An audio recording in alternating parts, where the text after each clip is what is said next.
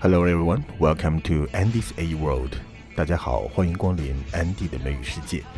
今天我们一起来听《漫谈美剧老友记》第一季的第五集，The One with East German Laundry Detergent. Okay, in the very beginning, let's listen to a conversation between the friends. They are talking about the advantages of being a man and being a woman. 第一个对话呢，是朋友们在讨论男生和女生各有什么样的优势。 其中呢，Ross 刚开始就说到了一点，那女生可以 get bra out of sleeve，他觉得这个事儿呢很了不得。他说，There is one little maneuver and bam a bra right out of sleeve。maneuver 这个单词，m a n e u v e r，maneuver 它其实是一个 military term，就是军事用语，但是也可以表示小的技巧、小的策略。当军事用语的时候，maneuver 就表示演习。那紧接着，Ross 就说了：“As far as I'm concerned，就我而言，There's nothing a guy can do that even comes close。”这句话里面有两个点我们要讲一下。第一个就是 “As far as I know”，或者说 “As far as I'm concerned”，可以表示呢，据我所知，“As far as I know”，“As far as I'm concerned” 就是就我而言，“As far as I'm concerned”，I don't care about it。就我而言，我是根本就不在乎的。 那么还有呢？后面说，那没有一个 guy 男生可以做到类似的事情。他用到一个词就是 comes close。come close 在这里指的就是比得上。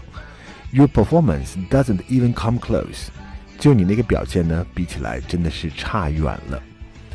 然后朋友们再接着说，到底有什么样的优势？男生和女生，其中呢，Rachel 就说了，You guys can pee standing up。你们可以站着来 pee。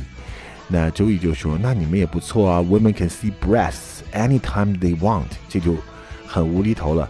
他说：“我都不知这个事情简直是 blows my mind 啊，能够 see breast anytime，简直就让我觉得震惊，让我感到十分的震惊，让我昏头了。Blow one's mind 就是让谁感到十分的震惊，太了不得了。It blows my mind. The beautiful thing blows my mind.” 这个非常美丽的风景啊，简直让我震惊，把我的脑子都给吹飞了。那周一又接着说呢：“How can you get work done? It's beyond me。”你们就是每天一低头就能看到自己的 breasts，这还怎么工作呀？你们是怎么工作的？简直让我难以想象。Be beyond somebody，表示让谁难以想象，让谁感到十分的费解。好，我们来听这一段非常有趣的对话。It go. It's not that big a deal. Not that big a deal? It's amazing, okay? You just reach in there, there's one little maneuver, and bam, a bra, right out the sleeve. All right, as far as I'm concerned, there is nothing a guy can do that even comes close. Am I right here? Oh, come on. You guys can pee standing up. We can? Okay, I'm trying that.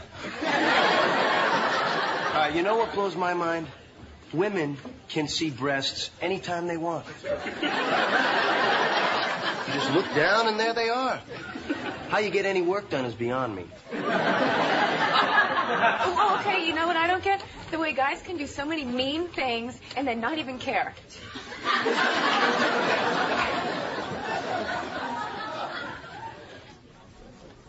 Multiple orgasms. The next conversation is about the Chandler. He's going to break up with his girlfriend Janice and he's looking for some tips how to break up。那 Chandler 呢要跟 Janice 分手了，但是他一直呢也没有勇气去做这个事情，所以他用了一个短语：当你好不容易的 get up the courage to do it，鼓起勇气做某事，get up the courage to do something。而口语里面其实还有另外常见的一个鼓起勇气做某事，叫做 pick up one's nerve to do something，捡起某人的。 神经来做某事，就是鼓起勇气做某事。然后菲比就说：“要不要我和你一起去 break up？” 钱德尔说：“还是不要，因为这样的话就会有一种感觉，就是我们一起来 gang up on her。gang up on somebody 意思就是合起伙来对付某人。因为 gang 的意思就是一群人，尤其指的是这种帮派 gang gangster 就是帮派分子。” Gang of four，这是一个中国的历史名词了，四人帮。Gang of four，gang up against someone or gang up on someone，合伙应付，合伙对付。